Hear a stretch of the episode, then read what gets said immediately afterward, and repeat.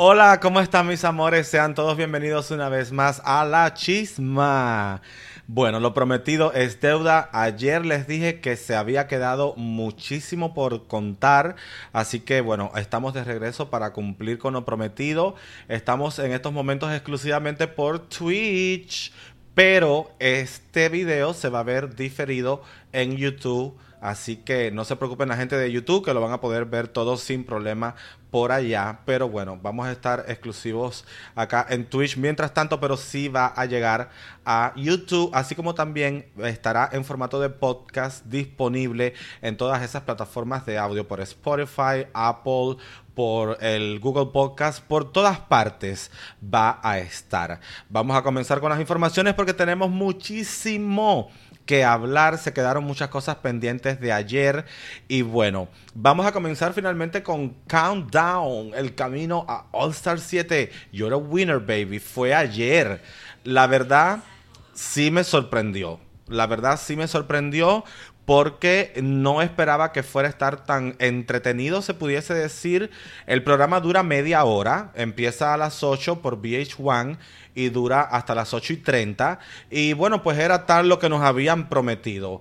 Es un triste programa donde chicas que han pasado por Drag Race llegan y entonces ellas pues eh, se ponen a hablar de las reinas y tal.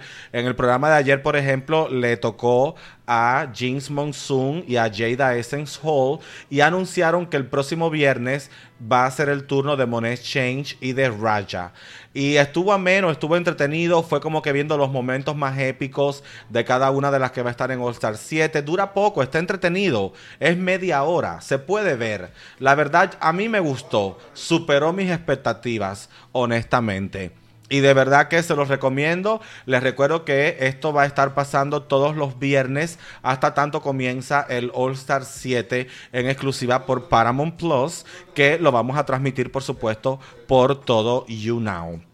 Así que ya saben, en YouNow vamos a estar viendo All Star 7, como también mañana domingo vamos a ver Drag Race España, del cual vamos a estar hablando ahora.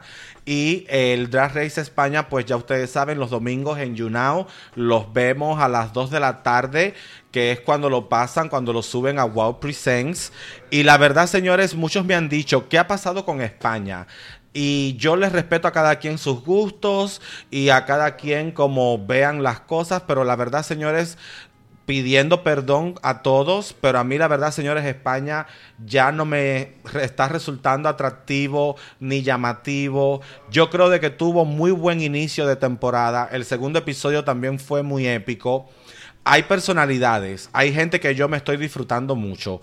Yo me estoy gozando mucho, por ejemplo, a Estrella Extravaganza, a, Sharon. Es gente que disfruto verla en el programa.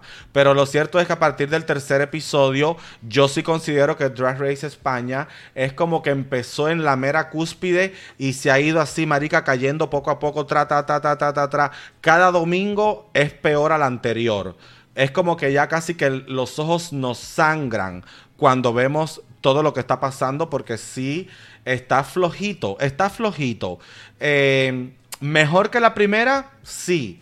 Aún con problemas, con errores y con todo, sí sigue estando mejor que la primera. Pero no sé por qué le ha costado a mi entender tanto a España poder dar algo de calidad en la franquicia de Drag Race. Porque España de hecho es bueno cuando copia programas. España ha copiado muchos programas, muchos formatos eh, exitosos que ha habido en el mundo, como también ellos han empezado sus propios reality shows y han sido muy exitosos, pero con Drag Race para mí no le están dando. Para mí la verdad no la están dando con Drag Race.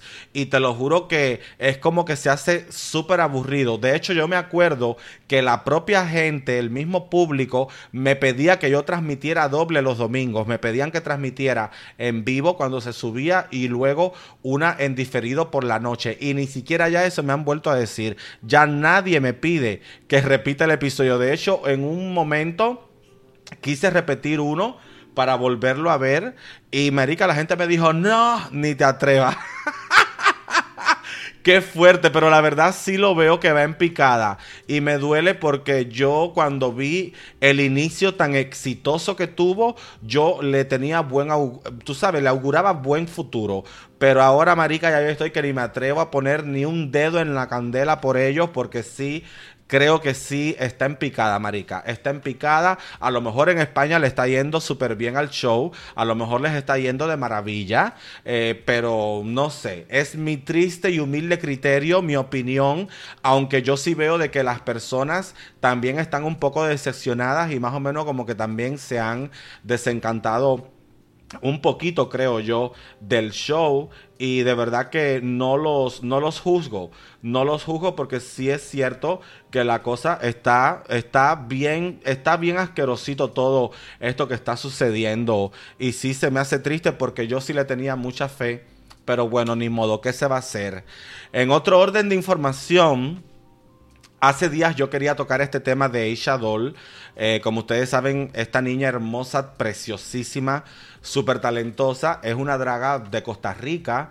Ella audicionó para la quinta ola de la Más Draga 5, quedó seleccionada, fue a México, hizo su audición en vivo, que para mí fue, si no la mejor, una de las mejores de toda la, la pinche audición. Entonces, la chica parece que tú sabes, aprovechó su viaje a México, ya que ella audicionó, parece que dijo, bueno, ya me voy a quedar, hago un poco de show, de presentaciones. Hay muchas extranjeras que están también llegando a México a presentarse. Yo estuve en México, me presenté. Eh, creo que eh, Carmen Monosay, que es de Guatemala, también se mudó, está también trabajando fija en, en, Chico, eh, en Rico. ¿Dónde pinga es que está Carmen? ¿Es, es Rico?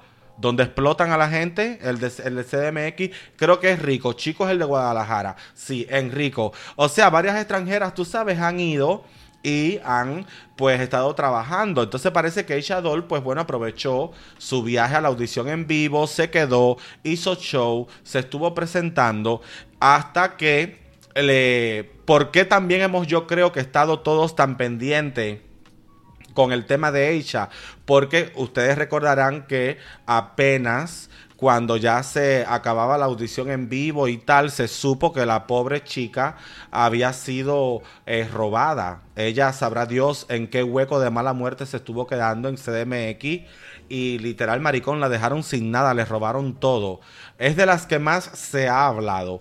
Yo creo que de todas de estas chicas que audicionaron, se habla mucho, por ejemplo, siempre de deseos, se habla mucho de, de la colombiana de Drag Phoenix por la cancelación que le dieron, se habla mucho de ella por este tema del robo. Es como que hay cinco chicas aproximadamente de las que se ha oído más que del resto por cosas que les ha estado pasando ya en su vida personal. Y como ustedes saben, pues la niña, la pobre, les roban todo, la dejan sin nada y cuando ya la vida no la podía golpear más, cuando ya la vida no la podía agalletear, galletear más y, y arrastrar y cogerla de las extensiones, maricón, ahora resulta que a la puta la metieron presa. Migración se la lleva, la encierran.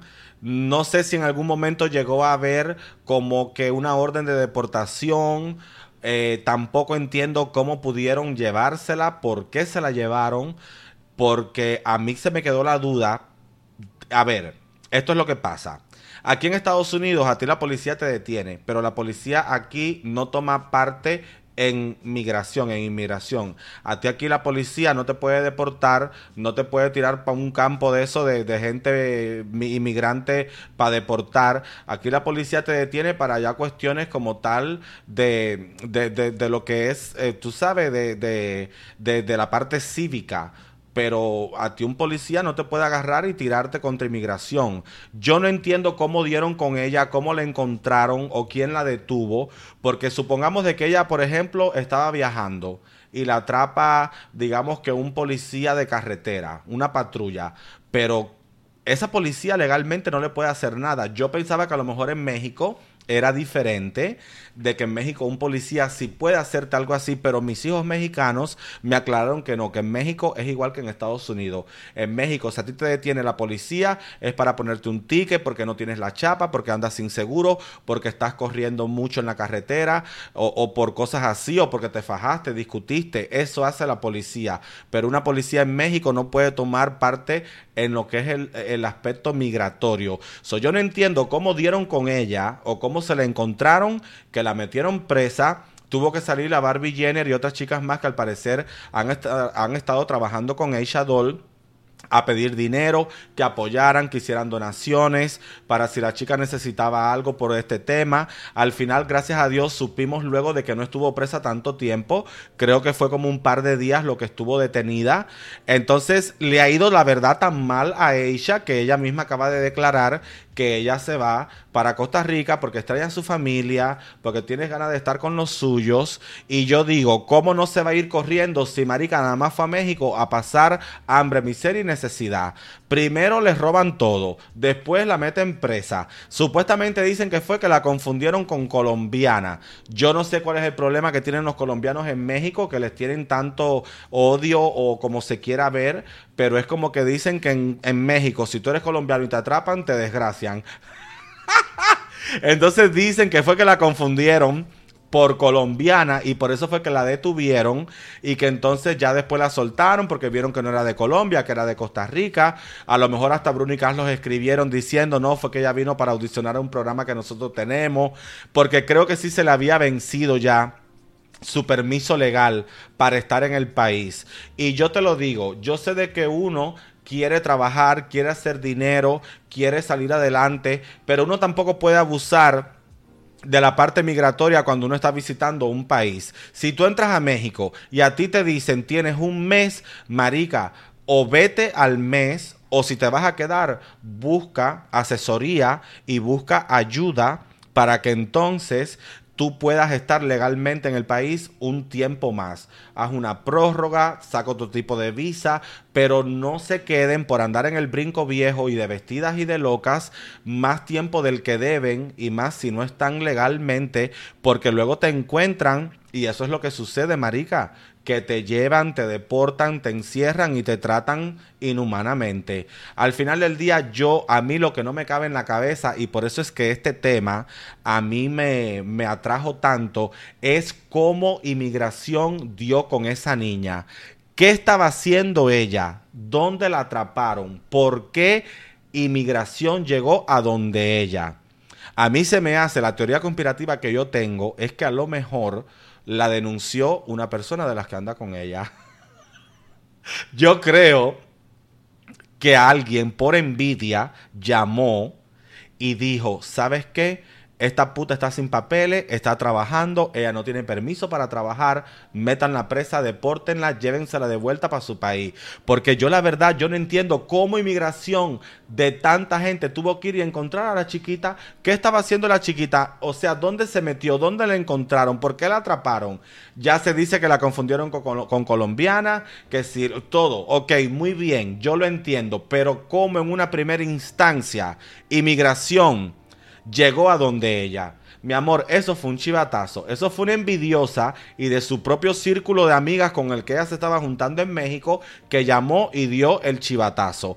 Eso me corto la papaya de que fue así. Porque obviamente tampoco nadie quiere perder trabajo. La hecha no es cualquiera. La puta es bella, es joven, es talentosa, puede dejar muchas bocas sin comer. Entonces, si yo soy draga y yo estoy trabajando en un club y yo tengo show cinco veces a la semana, por supuesto que yo me voy a molestar si viene una más joven que yo, más linda que yo, más talentosa que yo, me quita trabajo. Entonces, de mis cinco shows que yo hacía la semana, me bajan a tres porque dos de esos shows se los están dando a ella.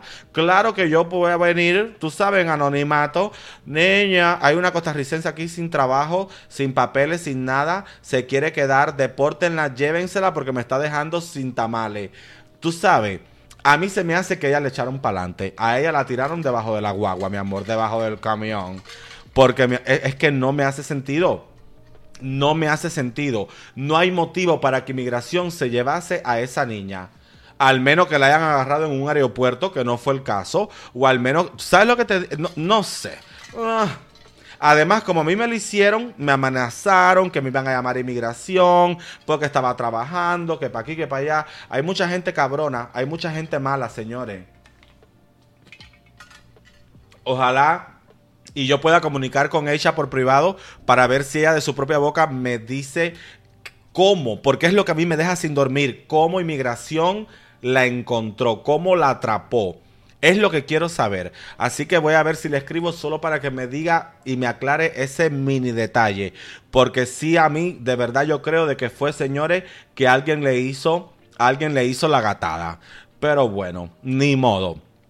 Y hablando de gatadas, ¿Qué creen? Siguen las acusaciones de que en el factor Drag King, que están supuestamente haciendo su segunda temporada, niñas, siguen las estafas, siguen hablando de que hay robo, de que hay engaño. Ahora resulta que sale este chico, que aquí tengo su publicación, creo que se llama Lalo, me parece, Lalo Montenegro, y él literal ha pedido y ha dicho urgente, amigas y amigos, con mucha rabia e impotencia, quiero denunciar a este estafador llamado Héctor Alejandro Soberón Hinojosa de AS Producciones y que en Facebook aparece como Alex Bamburen, quien en días pasados me contactó para solicitar mis servicios como productor audiovisual para la realización de su programa Factor Drag King México. Por ahí para allá, señores, lo que él cuenta es Saogo con la tumbadora. Que a la fecha de la publicación no le ha depositado ninguno de los montos acordados hasta el día 25 de febrero, que fue el inicio de labores, de que eh, le ha solicitado un anticipo para comenzar a realizar el trabajo y a manera de protección y que tampoco, que además esa persona se comprometió a enviarle un contrato, que el contrato nunca llegó que no fue hasta tanto marzo por la noche cuando al final se lo presentó y él decidió al final no firmarlo porque presentaba muchas inconsistencias y le podría perjudicar, en fin. El chico explica todo.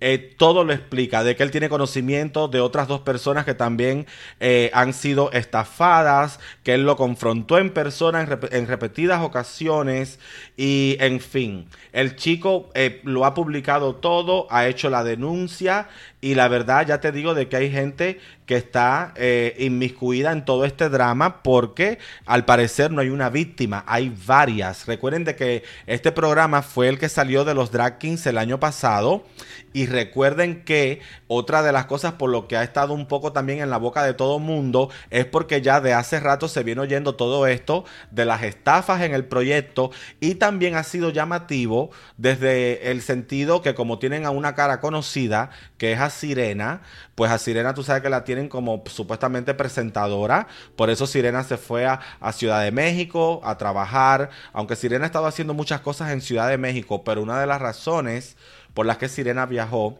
a Ciudad de México fue para también grabar la segunda temporada, que de hecho la iba a hacer como Gerardo, la iba a hacer en fragmentos drag como hombre. Y entonces yo no sé con Sirena cómo estarán las cosas, si la habrán pagado o si también la traerán en el limbo. Yo la verdad no entiendo cómo Sirena, que es una persona que tiene un equipo tan fuerte de manejadores que le llevan por buen camino su carrera, se pudo prestar para esto. A lo mejor a ella sí le pagaron un buen dinero, sí le dieron una buena lana. A lo mejor a ella sí se le dio todo y cada centavo que se le prometió. O a lo mejor su equipo de, de managers le deben quizás a este pendejo un gran favor y a cambio pues casi que la chiquita tuvo que hacer a lo mejor el programa obligada. ¿Sabes lo que te digo?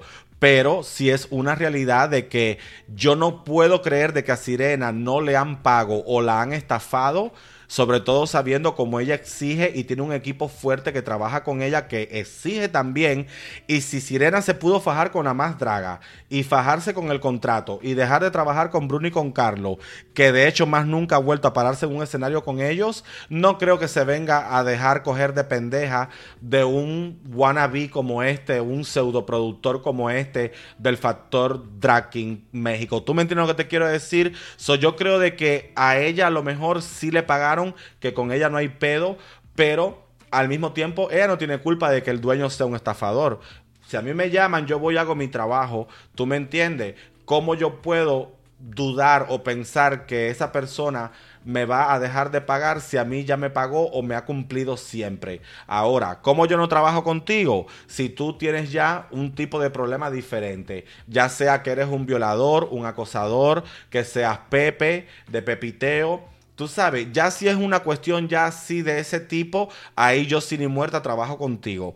Pero ella a lo mejor fue, hizo su show, le pagaron bien, hizo su trabajo y no tiene pedo con el tipo, por muy estafador que él sea.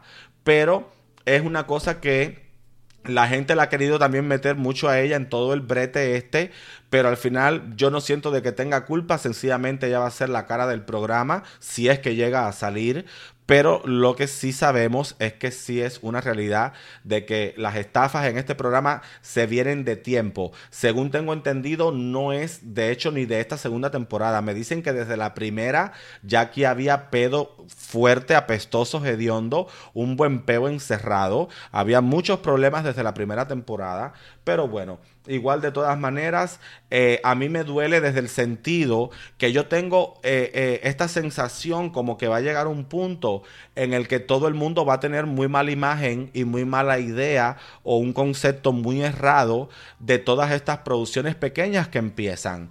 Por eso es que yo a cada rato digo de que señores hagan las cosas si tienen el dinero, si tienen las condiciones es muy feo. Porque si tú te fijas, no hay una producción de esta de las nuevas que están intentando sacar realities que no haya tenido escándalos de estafa, de robos, de, de, engaños, de mentiras. Maricón, menciona uno que no haya pasado la ella misma. Aparte de que ninguno triunfa porque ninguno llega a ninguna parte, encima de eso todos terminan con fama de ladrones, de estafadores y de, tú sabes, y de perros descarados. Entonces, le están dando una imagen bien fea a todos los proyectos nuevos, con el perdón de todo mundo, pero las cosas como son. Y hablando de proyectos nuevos, con gente estafadora. hablando de proyectos nuevos. con gente estafadora. Ayer fue la final de Iconi. Marica, ojo de loba, no se equivoca. Señores, ayer fue la final de Iconic. Y, señores, ay no, tengo tanto que decir que no sé ni por dónde empezar. ay, Dios mío. Andy, te amo, mi amor. Gracias, bebé. Muchas gracias, te adoro. Señores, ayer fue la final de Iconic. Y yo me digo, tanto fue la espera para esta verga. O sea, porque la que se suspendió iba a ser un evento por todo lo alto, en un gran local. Y literal, se ha corrido la fecha y se ha esperado tanto para la mierda que pasó ayer. Yo no quiero ser mala persona, no quiero ser un mal ser humano. Yo sencillamente tengo que decir las cosas como son y siempre con la verdad de frente. Señores, la final se hizo en una discoteca donde ni siquiera pudieron desaparecer el nombre del club. So, tú no sabías si tú estabas en la final de Iconi o si estabas en la final del club. Porque ni el nombre pudieron quitar, maricón. Allí no había nadie, allí no había ni un gato.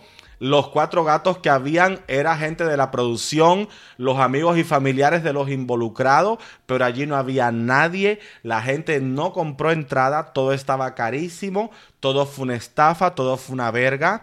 Resulta que la Paris Van Van nunca llegó porque dicen de que no le pagaron. Entonces Paris dijo, no mi amor, conmigo no pendeja. Y Paris no voló a Guadalajara y nunca llegó y al final tuvieron que llamar a Raga de último minuto porque Raga sí está viviendo ahora en Guadalajara, y tuvieron que llamar a Raga de último momento y decirle, Raga, hace falta que tú presentes porque Paris nunca llegó.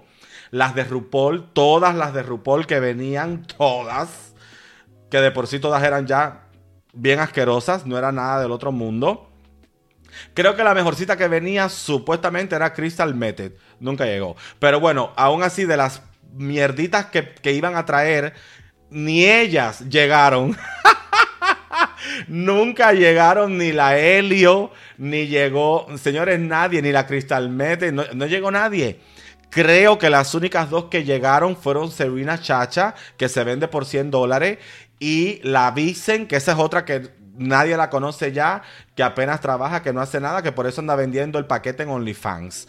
Creo que las únicas dos que llegaron y a engaño fueron de Vixen y la, eh, y la Serena Chacha. Y aún así, ni sé. Muchas de las musas no estuvieron. Y lo más lindo de todo es que la razón por la que mucha gente también se ausentó es por eso, porque nadie ha ganado un peso. A nadie le han pagado. A nadie le han pagado, señores. Entonces la gente estaba bien cabrona y bien molesta. Y al final, tú sabes qué es lo más triste de todo, que todas las musas que hicieron la temporada, ¿sabes lo que quedaron ganando? Mi amor, especias, quedaron ganando productos, mierda. Un peso no vio ninguna. Yo lo que la verdad no sé es como, por ejemplo, gente como Soronasti se prestó para esto. Soro, tú no tienes necesidad, o a ti sí te pagaron por ser la más perra y la más conocida. Yo no sé. Yo no sé qué pasó con Soronasti, me preocupa. ¿Qué habrá pasado? ¿Soro se habrá cobrado o también quedó engañada? Yo lo que sí les puedo decir, señores, es que al final ninguna musa cobró, todas quedaron estafadas. Resulta que creo que al final lo que le terminaron pagando fue con productos. Es como que tú vas, no sé, a un mercado a dar un show y en vez de dinero te pagan con arroz y frijoles.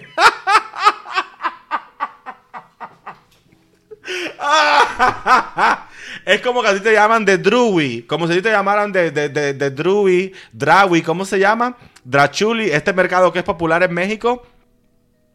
Vaya, digamos Walmart. Es como que te llamen de Walmart a dar un show. Niña, en vez de dinero te paguen con arroz y frijoles. Maricón, les pagaron con zapatos viejos, pestañas postizas de esta de los chinos. Le dieron, ¿sabes lo que te digo? Eh, ay, no. ay, mi madre. Yo me imagino a Gala, a Honti, a Genesis, a Cordelia, a todo el mundo cobrando zapatos y pestañas. Ay, yo me quedo tiesa. Qué fuerte, marica. Pero sí, la verdad, o sea, fue un relajo, fue un relajo. Lolita Cortés, que fue la que levantó lo poco que pudo eh, darse a conocer ese programa. Lolita Cortés, pues que fue la que, tú sabes, con sus dramitas y sus pendejadas, pudo dar un poquitico a conocer el programa. Lo poco que se viralizó fue por ella, pues tampoco estuvo. Hay grandes problemas también de deudas con la señora. Entonces, ya te digo, todo esto ha sido, señores, de verdad un desvergue, un desmadre. A mí me da pena porque yo personalmente eh, no tengo pedo con este señor productor. Eh, es una persona con la que he hablado, con la que he conversado. Pero señores, yo tengo que hacer mi trabajo. Y mi trabajo es reportar las cosas que pasan y siempre decir la verdad. Y la verdad es que todo esto ha sido de verdad un, un desvergue, un desmadre. Tú, tú, sabes, esto ha sido una avalancha de nieve, lo más bajo. Entonces, yo lo siento mucho, yo pudiese llegar hasta estimar al Señor, pero papi, tú solo te pusiste la soga en el cuello. Yo no te estoy destruyendo. Yo no te estoy tirando mierda. Yo no te estoy a ti, tú sabes, demeritando o te estoy eh, tirando abajo tu imagen. Todo lo hiciste tú solito. Y yo, pues, tengo también que trabajar y que tragar. Y tengo que reportarlo. Y esto lo sabe todo el mundo. Y entonces nada, ni modo. El punto de todo es que vuelvo y repito, como mismo lo dije en su momento, lo vuelvo a repetir. Han pasado muchas cosas más que ya no quiero hablar porque al final tampoco es que estemos hablando de la más draga ni de Drag Race. Pasó mucho más con Iconic, pero creo que ya a grosso modo les dije lo más importante de todas las gatadas que hubo ayer en la pseudo gran final. Y nada, pues ni modo. Qué pena de verdad. Y, eh, y de verdad que, que te lo juro que tienen que aprender, tienen que aprender, señores, tienen que aprender, tienen que parar de envidiar a RuPaul, a Bruno y Carlo porque tengan éxito. Si ustedes quieren llegar a donde están esos señores, pues trabajen, tienen que sudársela, tienen que gastársela, tienen de verdad que, que poner más respeto por lo que hacen. Respétense a ustedes mismos. ¿Tú crees que tiene algo de bonito que todo el mundo te vea como un estafador, como un delincuente, que después nadie quiera trabajar contigo, que la gente no confíe en ti? De verdad que es feo. Y sabes qué es lo peor de todo, que tienen que dar gracias de que nadie está tomando acciones legales. Porque de hecho es un delito tú promover un evento prometiendo que vas a llevar una imagen y que esa imagen nunca llegue o ni siquiera tú hayas jamás hablado con ellas. Si yo soy Crystal Method y yo veo que a mí me están anunciando en un evento en México en el cual yo no voy a participar y en el cual yo nunca firmé ni hablé palabra contigo, yo te acuso a ti porque estás explotando mi imagen para tu beneficio. Eso aquí se penaliza, eso aquí es un delito, no sé en México, pero el Señor que al menos que dé gracia de que no lo han llevado a tribunales. ¿Entiende? Y de hecho, las musas gringas que supuestamente iban, eh, ahora mismo todo el mundo piensa que siempre fue una mentira, porque muchos de los diseñadores pidieron las medidas de ellas para empezar a trabajar en sus vestuarios y el señor productor nunca se las pudo proveer. porque él nunca le dio las medidas de todas las dragas gringas? Porque nunca las tuvo, porque nunca habló con ellas, porque nunca llegó a un trato o a un acuerdo con ellas. ¿Me entiende? Entonces, sí es como que un poco triste de que se utilice eh, el nombre de personas cuando al final tú sabes que no vas a contar con ellas.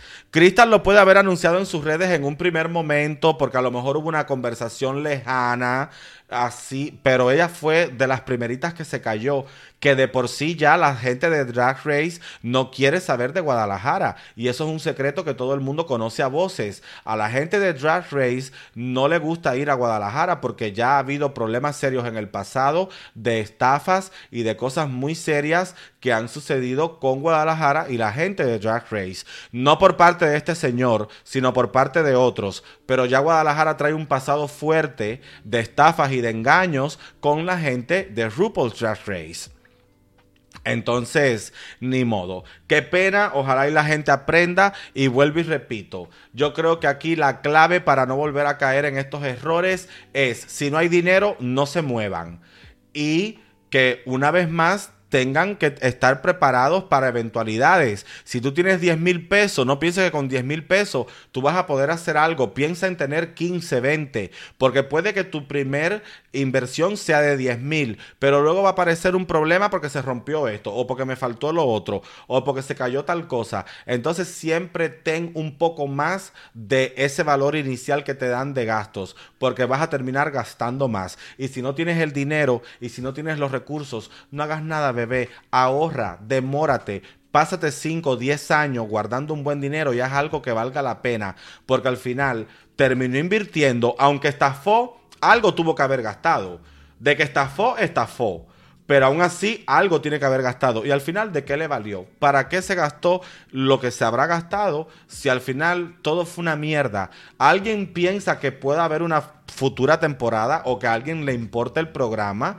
La verdad es que esto no llegó a ninguna parte y es porque desde que empezó, empezó mal, se mantuvo mal y terminó mal. Entonces, en esa nota quiero dejar este tema. Pasando a otro orden de información, pues sí, señores, como ustedes saben ya, Pepe y Teo anunciaron que van a lanzar la tercera temporada de Toma mi acosadita. Yo la verdad sí estoy muy sentida con esto porque sí me duele mucho ver a mis compañeras, nos llevemos o no, pero al final todas somos del gremio, matándose, sacándose la madre, audicionando, queriendo entrar a este programa mierdero, que al final es otro programa que es una mierda. Entonces me siento un poco de verdad, eh, tú sabes, como que ¿qué te puedo decir? Desilusionada, me siento eh, traicionada por mi propia gente. Es como cuando tú perteneces a una comunidad pero te da pena reconocerlo. Así me siento yo ahora. Porque yo no puedo entender cómo pueda haber gente que por 30 likes o por mil seguidores o por conseguir un showcito en Rico donde le paguen 20 dólares y un trago de tequila yo no puedo creer cómo haya gente que a cambio de eso no les importe, no tengan moral, no tengan principios y se presten para participar en un programa como este. Este programa fuera para que ni siquiera existiera. Esto, esto es algo que la comunidad nuestra no acaba de aprender de que esta gente tienen que pagar lo que han hecho y que son gente que no han cambiado ni van a cambiar. Eso es un problema que nace contigo y se muere contigo. El acosador, el abusador, el violador, el asesino, todas esas personas desviadas, señores, se quedan así, no cambian. ¿Entiende? Por salvar una carrera pública van a mentirte y van a decirte que están en terapia y que están mejorando y que le pidieron ya 40 perdones a Dios, pero la verdad es que siguen siendo la misma mierda, pero con diferente hedor. Entonces, a mí me da mucha pena que vayan a hacer una tercera temporada, que sigan teniendo a la chiquirruca tocadora asquerosa de la Madán de que Pepe siga teniendo una plataforma cuando no se la merece. Qué lástima que Teo esté arrastrándose dentro de esa maldición. Le toca porque lamentablemente son un dúo. Pero la verdad a mí sí me apena. No me apena que ellos quieran hacer la tercera temporada de Toma mi dinerita, porque ellos con o sin problemas tienen todo el derecho de meterse en los proyectos que quieran. Me apena la gente que está... audicionando al programa, queriendo entrar al programa, interesada en el programa y todo maricón por una mierda de un poco de fama. Que al final no van a cambiar nada su vida porque yo no veo que ha pasado nada con la gente que entra, toma mi dinerita. La única cosa que yo veo es que sí se dan a conocer un poco más en el sentido que es verdad que muchas de las que han estado, pues luego quedan en las audiciones de la más draga o logran entrar a la más draga, pero la verdad no pasa nada con ellas, no pasa la gran cosa. Es que de hecho no pasa nada ni con las que ganan. ¿Tú me entiendes? Gala tiene una carrera porque ha estado lamiéndole el culo a Vieju todos estos años, pero Gala no ganó nada por ser la reina de Toma mi dinerita. Winter tampoco ganó nada. Winter tiene la fama que tiene porque da contenido, porque es una persona que la gente estima por su paso por la más draga, pero Winter no ganó ni pinga tampoco por haber ganado la temporada. Y lo otro es, ¿para qué, ¿para qué tanta gente talentosa se va a meter a tomarme dinerita si al final del día siempre lo ganan gente de la más draga?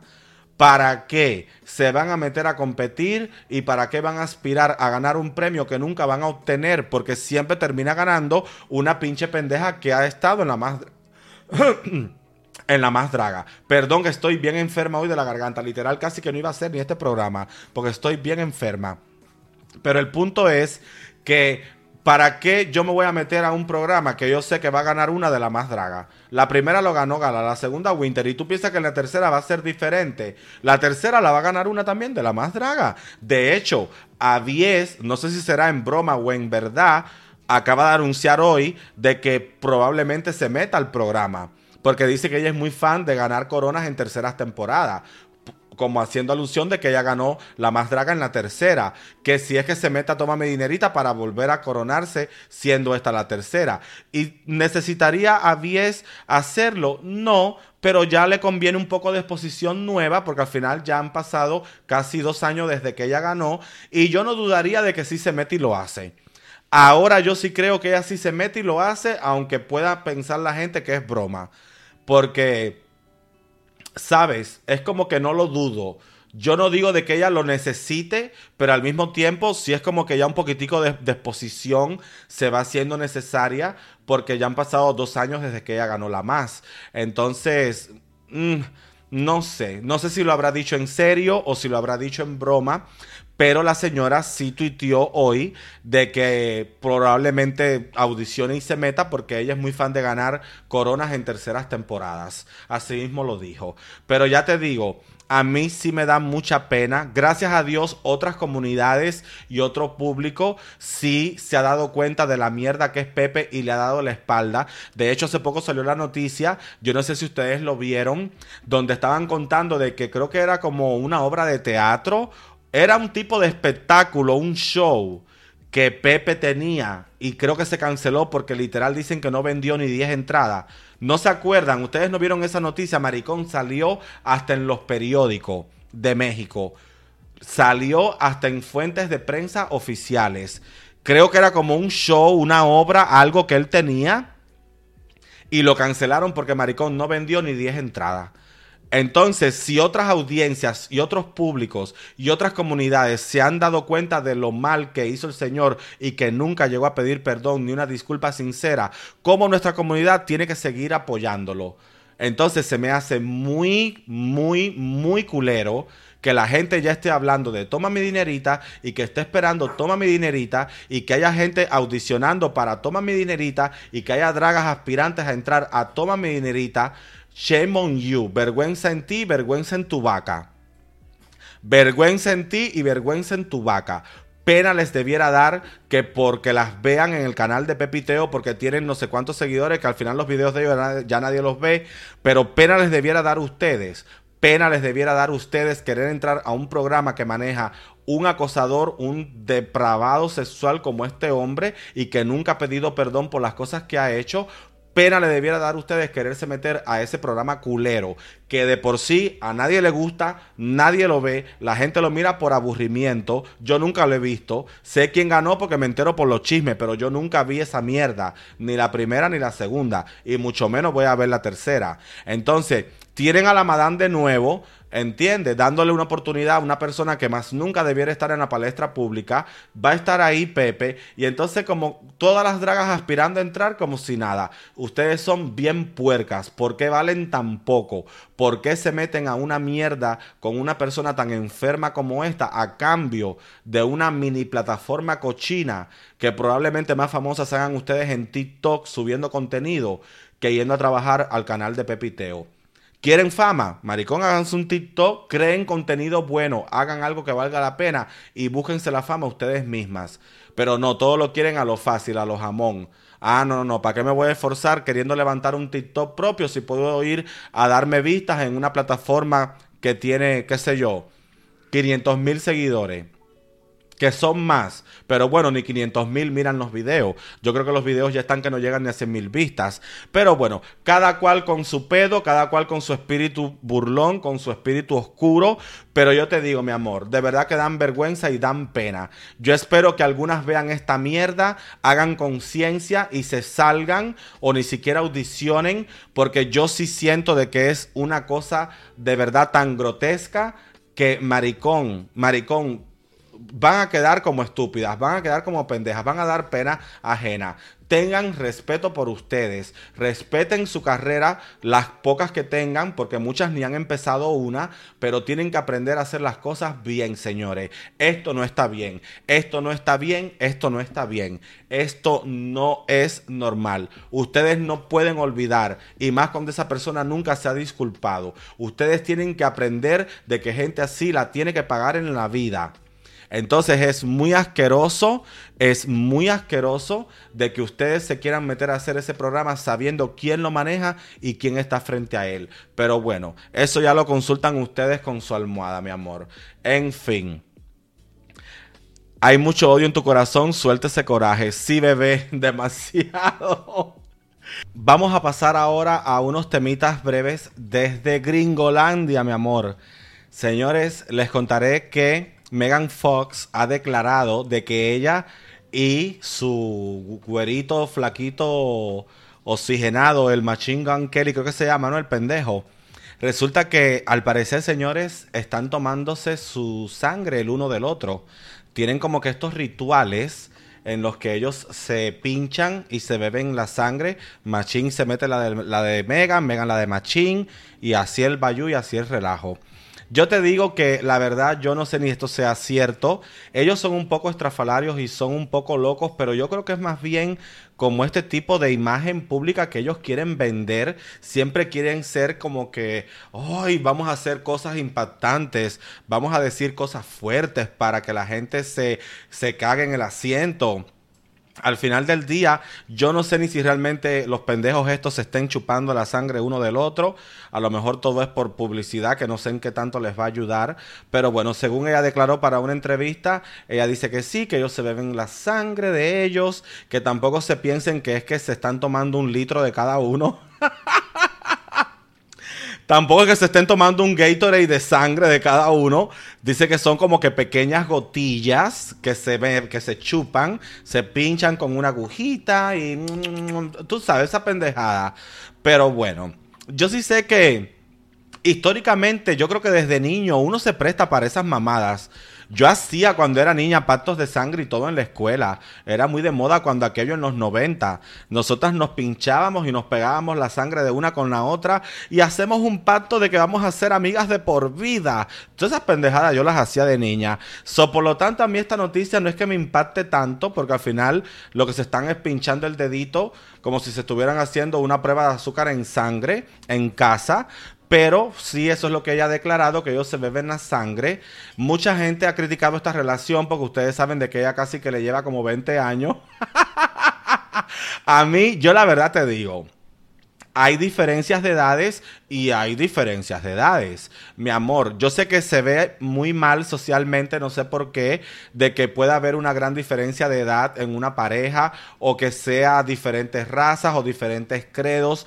Cuando dos gentes se unen y no tienen la misma ideología o el mismo credo o, la misma religión o el mismo, eh, digamos, como que eh, tipo de raza o, si no son, por ejemplo, del típico diferencia de género de hombre con mujer, todo eso que no vaya según la norma siempre se critica, pero hay que ver diferencias y diferencias y la verdad es que Megan ya está cuarentona, está tembona, está madura, pero mi amor, esa mujer es bella, esa mujer se baña en leche, en sangre, en semen, yo no sé, yo no sé en qué ella se baña, pero mi amor, esa mujer está más bella que nunca, más icónica que nunca, tiene un cuerpo de millones, una cara tú sabes, esculpida por los dioses.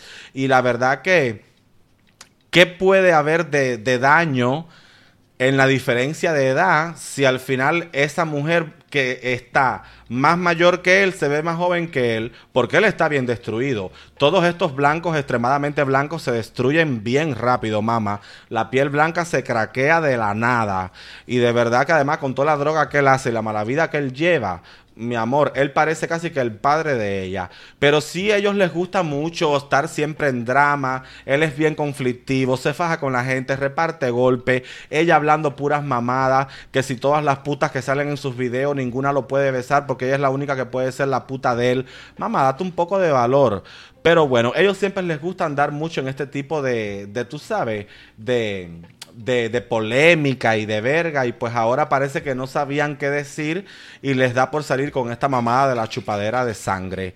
También supimos desde Gringolandia que Hailey Bieber, la esposa de Justin, la hija de Alec Baldwin, eh, pues ella, tú sabes, esta niña es modelo, es una socialité, eh, obviamente pues ahora tiene mucha más proyección porque está casada con Justin.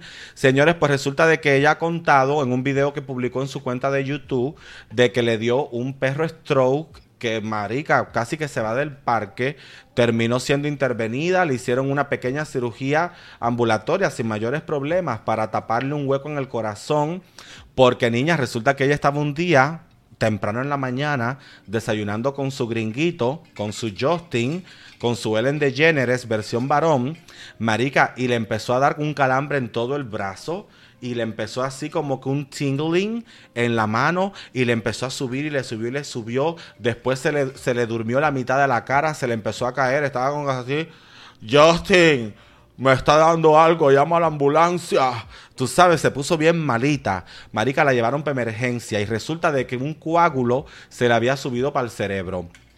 A ella la tuvieron ahí en emergencia esa noche, como ella cuenta en su video. Le hicieron todo tipo de pruebas, las pruebas no arrojaron nada. Ella pues con el tiempo se fue recuperando, recuperó el brazo, recuperó el habla eh, ya sin problema, eh, podía generar, tú sabes, eh, palabras, sentencias, frases, recuperó todo y la dejaron ir. De todas formas ella pues fue a visitar buenos médicos en perros hospitales, aprovechando sus millones, su privilegio, y se atendió pues luego en otro tipo de instalación, le hicieron pruebas más profundas. Es una prueba que según tengo entendido te inyectan como que tipo de burbujitas, como aire.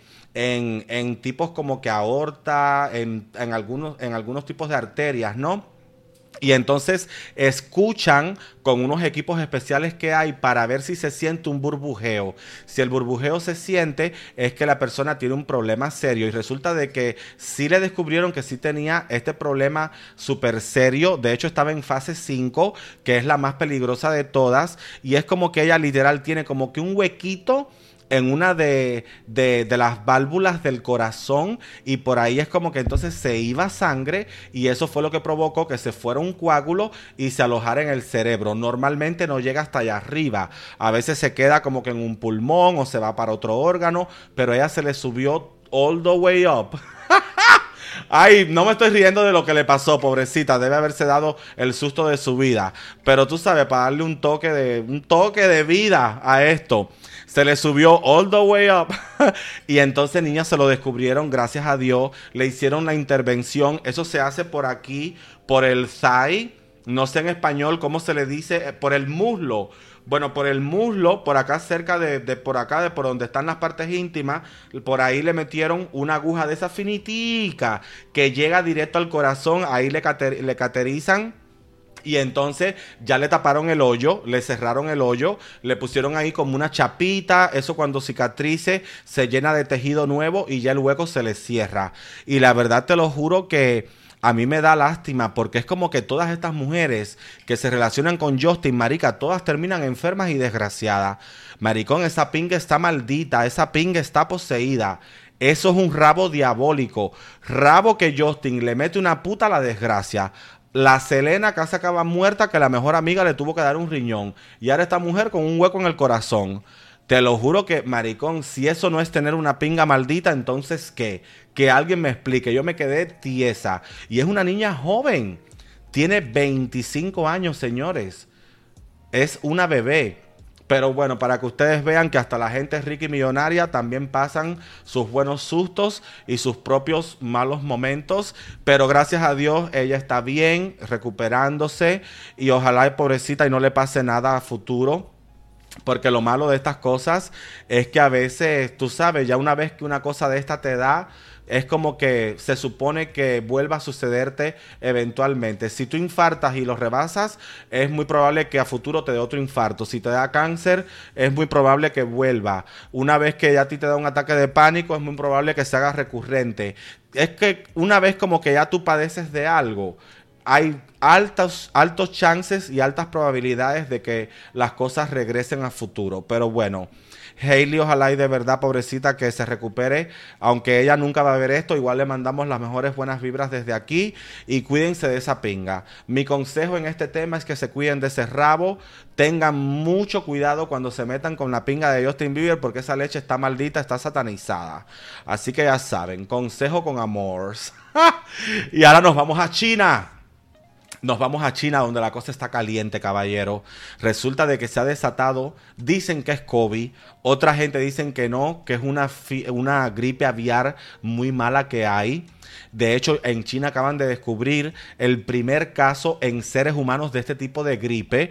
Ustedes recordarán a lo mejor el, H, 1 n 1 hace muchos años atrás y todos estos H no sé qué, N no sé qué, todos son H número, N número. Entonces, pero ahora en este caso creo que es H3N8 como se llama. Perdón si no es así. Eh, ustedes saben que yo trabajo sin guion, pero en este caso es H3N8 creo y es una gripe aviar y es la primera vez que se ve en un ser humano. Eh, se infectó un niño que tenía todas estas gallinas de corral en una aldea en China. Entonces ya la aldea la pusieron en cuarentena. Pero ahora la teoría que hay en redes es que no se sabe si es por esta gripe aviar que están cerrando toda China o si es de verdad, como dicen ellos, por el COVID. Y mucha gente se pregunta, ¿cómo que China está de nuevo encerrada por COVID? Señores, el problema es que China nunca estuvo cerrada por el COVID. ¿Ustedes sabían eso?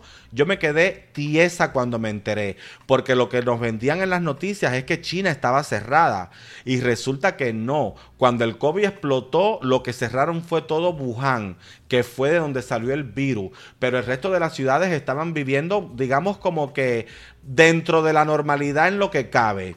Y resulta que ahora es que, por ejemplo, Pekín si se cierra completo por primera vez, eh, Shanghai se cierra también completo por primera vez y entonces la situación está bien fea porque dicen ellos que es por el COVID, porque quieren como que eh, radicalizarlo, erradicarlo. Es como que lo que están buscando, según tengo entendido, es eh, literal matar, desaparecer el virus, que haya cero enfermo para que ya se pueda volver, ¿no? Como que a la normalidad. Pero la gente lo está pasando muy mal y muy feo en China. Señores, miren tienen a la gente presas en las casas. Nadie puede salir, nadie puede interactuar, nadie puede andar en sociedad. Tienen a los militares, a los policías en las calles, literal, tirándote mierda, gases lacrimógenos, te llevan eh, lacrimógeno, te llevan preso, te hace lo que te tengan que hacer para que no andes en la calle. La gente está en la casa con la promesa de que el gobierno te va a llevar medicina, comida, lo que tú necesites y lo que resulta es que no les están llevando como prometieron. La gente se está muriendo de hambre. Yo vi de hecho hace poco una entrevista de una argentina modelo que está en Shanghai que trabajando y en Argentina, un canal argentino le hizo una entrevista a la chica, porque obviamente la chiquita es argentina y está allá en Shanghai, y ella lo está contando todo para ese medio de televisión obviamente en primera persona porque ella lo está viviendo y dice de que la situación está muy mala, que ella gracias a Dios porque como es modelo no come mucho, no está pasando hambre, pero dice que sí, cada día le da menos comida el gobierno, que literal en el último viaje lo único que le dieron fue tres zanahorias y, creo que fue como una papa o algo así, y dice de que sí la situación está muy seria, de hecho, las autoridades no están ni en persona entregando los suministros. Dicen que los está llevando. Eh, Les juro que eso fue lo que ella dijo. Que ella no comía mucho porque es modelo. No, no, soy yo siendo shady porque ya estoy viendo los comentarios. No se hagan que yo no estoy leyendo. Yo sí estoy leyendo, lo que no me quiero salir del tema. Pero bueno, eh, ni siquiera las autoridades están llevando los, suministros a las casas. Están mandando drones para que ustedes vean lo que hace el dinero. La verdad que China tiene plata. Yo en este país, que supuestamente es la primera potencia mundial, nunca he visto un pinche dron. Y en China hay unos drones que parecen unos perros transportando todas las cosas casita por casa, edificio por edificio. Marica, qué perros estos chinos asquerosos. Qué tecnología que tienen. Óyeme. Te lo juro, no tienen salud, pero tienen tecnología, que, es importante. Y niña, y de verdad son los drones los que están haciendo todo. Y de verdad que la cosa está bien fea. Tienen encerrado a todo Shanghai, que es la capital económica de China. En Shanghai hay un dinero asquerosísimo, mucho desarrollo. Yo casi que llego a ir a Shanghai hace muchos años atrás, pero nunca pude. Pero casi que llego a ir. Y en Pekín también la situación está igual, señores. Así que la gente sí está teorizando mucho en redes porque la gente lo que tiene miedo es como que dicen que si puede hacer algo peor lo que no quieren decir. Muchos dicen que es una cepa nueva del COVID malísima que acaba. Muchos dicen que es un virus nuevo que nadie conoce y ahora también dicen que no, que es esta gripe aviar que se ha descubierto el primer caso en un ser humano. Pero bueno, sea lo que sea, Aquí, ojo, hay que prestar atención porque, mi amor, cuando tienen dos de las grandes eh, ciudades de ese país totalmente en cuarentena, sin acceso en ningún tipo de contacto directo con uno con otros y los tienen literal como presos en su casa, es porque aquí hay algo bien turbio detrás. Así que cuídense porque nosotros podemos ser los próximos y, mi amor, que Dios nos acompañe. Está muy fuerte la cosa. Te lo juro, mamá. Al paso que vamos, vamos a, vamos a terminar encerrados de por vida. De por vida. Y ya llegó, pues, bueno, señores, el tiempo de nuestro último tema. Que obviamente, como ya se los había dicho, eh, son las actualizaciones del caso de Devani Escobar. Como yo les había comentado, eh, yo ya hice el caso de Devani en el Coven de las 3 M's. Lo hice todo con pura información oficial. No quise utilizar teorías ni inventos de la gente en Twitter o en Reddit. Traté de utilizar lo oficial que había respecto al caso. Y cuando yo pensé de que ya todo estaba dicho, pues ahora no sabemos pues dónde estamos parados, porque es que todos los días sale algo impactante con este caso. Si bien estoy hartísima de Johnny Depp y Amber Heard y el juicio, el tema que sí no me aburre es el de Devani, porque es que cada día salen cosas tan fuertes que yo me quedo tiesa. De entrada, se ha dicho que la fiscalía va a empezar una segunda investigación desde cero. O sea que aquí todo pudiese cambiar. Desde el veredicto de que ella murió por este golpe fuerte en el cráneo hasta cómo sucedieron las cosas. Resulta de que ahora la fiscalía va a empezar desde cero, va a tratar de montar un caso diferente, una historia diferente y la verdad que eh, han amenazado, sobre todo la familia, en este caso el padre, a toda la gente que utilice, por ejemplo, los videos de ella por el motel, por el restaurante, por la calle, porque supuestamente eran videos que se filtraron que solo tenía en su poder las autoridades y nadie tenía derecho a difundir.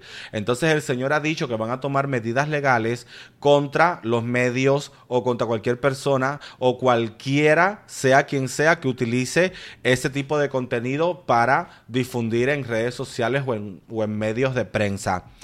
Entonces, algo que también se ha hecho muy viral en estos días es que el papá, el señor Mario Escobar, estuvo en el programa este de la señora esta que es bien pendeja y bien hija de puta. Marica, y a la vieja la están arrastrando por todas las redes porque es que la señora es un poco intensa, es un poco grosera. Ella sigue revictimizando a Devani diciendo que le pasó por borracha, no en esas palabras, pero prácticamente la señora lo que está queriendo decir es que por borracha y fiestera le pasó lo que le pasó. Y también se vio como que atacando un poco porque ella de hecho le dijo al Señor como que, ah, porque tú no eres el padre biológico, como que queriendo quitarle autoridad relevancia o fuerza al personaje del padre, que es al final el que está llevando a cabo la lucha. Es muy sucio, se me hace a mí, de que ella tenga como que tirar, tú sabes, como que así discretamente, pasivo o agresivo. Ah, porque tú no eres el padre biológico. Sí se lo dijo con malicia. Yo yo que se lo dijo, se lo dijo en alevosía. Tú sabes, porque, maricón, si tú sabes que el pinche pobre hombre está ahí fajado con todo el mundo, recibiendo hasta amenazas de muerte, porque eso es otra cosa que se ha hecho muy viral, que al Señor lo están bañando en amenazas de muerte, porque parece que algún pendejo publicó en TikTok el teléfono del señor y ahora resulta de que el señor lo llaman, le mandan mensajes, le mandan WhatsApp amenazándolo que te vamos a matar, que te vamos a desaparecer. Aún así él dijo que él no tiene miedo, que él no va a pedir a las autoridades que le pongan seguridad privada porque él cree que es gente aburrida que no tiene nada que hacer en la casa, pero de todas formas, sí se me hace muy culero que esta pinche vieja asquerosa le diga, ah, porque tú no eres el padre biológico, tú eres el padre adoptivo. Pero él, él, él le dio una galleta sin guante, sin, de guante blanco, él le dio una galleta sin mano. En Cuba decimos, te dimos una galleta sin mano. O como dicen en México, una galleta con guante blanco. Porque él le dijo, no, porque aquí padre no es el que engendra, sino el que cría. Y yo la tuve desde un año y medio de vida. La mató por asquerosa. Porque ella sí quiso como quitarle valor a la figura del padre, como queriendo decir que no era su padre biológico, ¿me entiende? Y entonces eh, yo de hecho también estuve viendo como el taxista salió finalmente a hablar. Ya el chiquito salió, habló, compartió conversaciones yo la verdad no sé, pero dicen mucha gente de que él no es el taxista real, que es otra persona y que esto todo es un montaje. Dicen que el chico no es el verdadero. Yo la verdad lo vi hasta medio infeliz. Yo lo vi pobre, yo lo vi pobre diablo. Yo no lo vi capaz de matar una mosca. Pero bueno, yo como dije en el caso del Coven, aquí cualquiera puede montar un personaje, aquí cualquiera es muy buen actor. Pero yo de verdad no creo de que él tenga nada que ver con lo de Devani. Aún así la gente sigue diciendo que no es el verdadero taxista. Otros dicen que sí es él y que sí tiene que pagar porque él sí tuvo culpa lo que se está victimizando. También saben quiénes salieron, las amigas maricón. Ellas bien miedosas porque las están amenazando full, fueron con un nasobuco, con un cubreboca a hacer la entrevista, pero ya también ellas, mi amor, dando entrevistas. Obviamente, haciéndose las las pobres infelices se estaban haciendo las víctimas, víctima, víctima, víctima, se estaban haciendo las víctimas. Eh, yo la verdad, vuelvo y repito, eh, según lo que ellas han comentado, ellas dicen que ellas no eran amigas íntimas de Devani, de que ellas la llevaban conociendo hace como unos cuatro meses, que solo eran amigas de, de peda, de bebedera. Eh, ellas incluso, tú sabes, tratando de limpiarse un poco.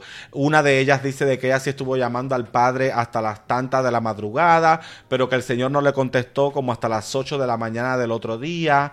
Eh, tú sabes, ellas saliendo a tratar de defenderse un poco, aunque vuelvo y repito, aunque la gente las quiere de verdad a ellas aniquilar, vuelvo y repito, yo señores he sido esas amigas en la vida, yo he sido esa de Vani en la vida, en que me pongo tan peda que mis amistades me dan la espalda, o yo he sido las amistades que he dejado a alguien porque se pone insoportable. Cuando una persona bebe y se descontrola, tú normalmente estando en el grupo, tú dices, yo no tengo por qué aguantarte tus mamadas. Tú me entiendes, ¿no? Que te la aguante tu mamá y tu papá. Lo que pasa es que como ahora la pobre de Bunny falleció, todo el mundo quiere buscar un culpable y todo el mundo quiere hacer una cacería de brujas. Pero cuando los casos de este tipo no terminan en muerte como la pobre chica, la verdad es que esto pasa a diario.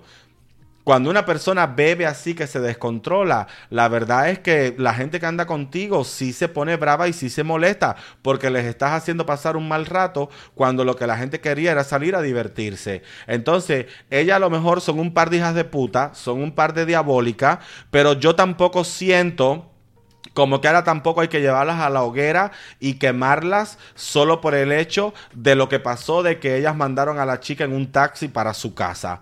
¿Entiende? Al final, si ustedes se, ponen a, mirar las cosas y si, y si Devani nunca se hubiese bajado del carro, ella hubiera llegado al final a su casa. So tampoco fue que sus amigas actuaron tan mal. Las amigas sí la dejaron en el carro, sí la mandaron con este pendejo y ella sí estaba supuesta a llegar directo a su casa. Pero ya si ella se baja y luego lo que sucede, pues bueno, entonces ahora de quién es la culpa. O también vamos a buscarle como culpable a la misma muerta. ¿Tú me entiendes? Es un tema difícil es un tema difícil y la verdad es como que uno ya no sabe ni qué hacer ni para dónde mirar. Resulta de que a Devani finalmente se le hizo una segunda autopsia que fue la que pagó la familia. Entonces también me enteré de que ahora están tirando la autopsia que pagó la familia contra la autopsia que mandó a hacer la fiscalía como para buscar a ver qué tanto se parecen, qué punto tienes en qué punto tienen en común, qué puntos eh, tienen en diferencia. Están como que viendo si se puede llevar llegar a un mismo consenso o si hay como que diferencias drásticas entre un estudio eh, de, de, la necrosia al otro. Y eso también pues se está haciendo. Sé que también que la fiscalía va a estar montando todo desde cero, van a volver a, medir minuto a minuto, segundo a segundo con las pruebas y las evidencias que hay desde los WhatsApp, las llegadas al motel El Diamante, a la quinta El Diamante, perdón, van a volver a montar todo, la llegada a la, quinta del Diamante, los WhatsApp, cuando llegó el Didi, cuando de Bani se baja, todo lo que hizo por Alcosa, por lo que hizo por el motel, todo eso lo van a estar analizando. Resulta que también otra cosa que ha estado haciéndose muy viral es que hay una evidencia que se ha descubierto en un video donde se ve de que si hay un auto que se detiene en cierto momento y al parecer se dice que Devani pudo haberse eh, montado al automóvil o la montaron a huevo eh, obligada al automóvil. El video se ha hecho viral. Eh, de lo que ponen del video es como en el minuto 5. Es una cámara de seguridad que estaba dentro, creo que es del restaurante, pero desde otro ángulo. Una cámara que no habían estudiado, que no se había visto. Y entonces, según tengo entendido, es como que en el minuto 5 o algo así, o como alrededor de casi de las 5 de la mañana, se ve que están los autos pasa, pasa, pasa, pasa y pasa, pero hay un auto que eso no lo habían descubierto que se detiene. El auto se detiene, se queda ahí por un tiempo y se va. ¿Qué pasó? Montaron a Devani en ese automóvil. Ella se montó por voluntad propia, la obligaron manejaba ese auto, el que la mató, de verdad fue plantada en la escena. Esto yo creo que de verdad, señores, no tiene para cuándo acabarse y de verdad que ojalá y se llegue al resultado, al, verídico, a lo que de verdad pasó, se encuentre una explicación porque el padre sigue, señor, diciendo y yo pues lo apoyo de que esto no es como lo cuentan, eh, él sigue fiel en su teoría de que a su hija alguien la secuestró, se la llevó, la mantuvo viva por días, luego la mató del golpe y la tiró allí en donde finalmente la encontraron. Y al final lo que el Señor cuenta no es descabellado. Al final, lo que el Señor cuenta no es una teoría descabellada. La teoría que la Fiscalía y las autoridades han vendido tiene sentido. Tiene sentido sí tiene sentido lo que ellos han contado, pero la teoría del Señor también tiene sentido, porque es cierto que ahora sí, a mí, yo te digo, yo estaba como que mitad y mitad. Yo estaba mitad creyendo al padre, mitad creyendo a el resultado oficial de, de, las autoridades. Pero después que yo vi el video de la cámara de seguridad y ver que hay un carro que sí se detiene y se queda por un rato ahí, ahora yo sí puedo pensar de que a ella sí o a lo mejor se montó por voluntad propia y le pasó algo, o la montaron a huevo obligada y ahí se la llevó alguien que sí le pudo haber hecho daño, sí la pudo haber tenido por días viva, abusando y haciéndole saber Dios cuántas cosas, la mató del golpe y la tiró a la cisterna.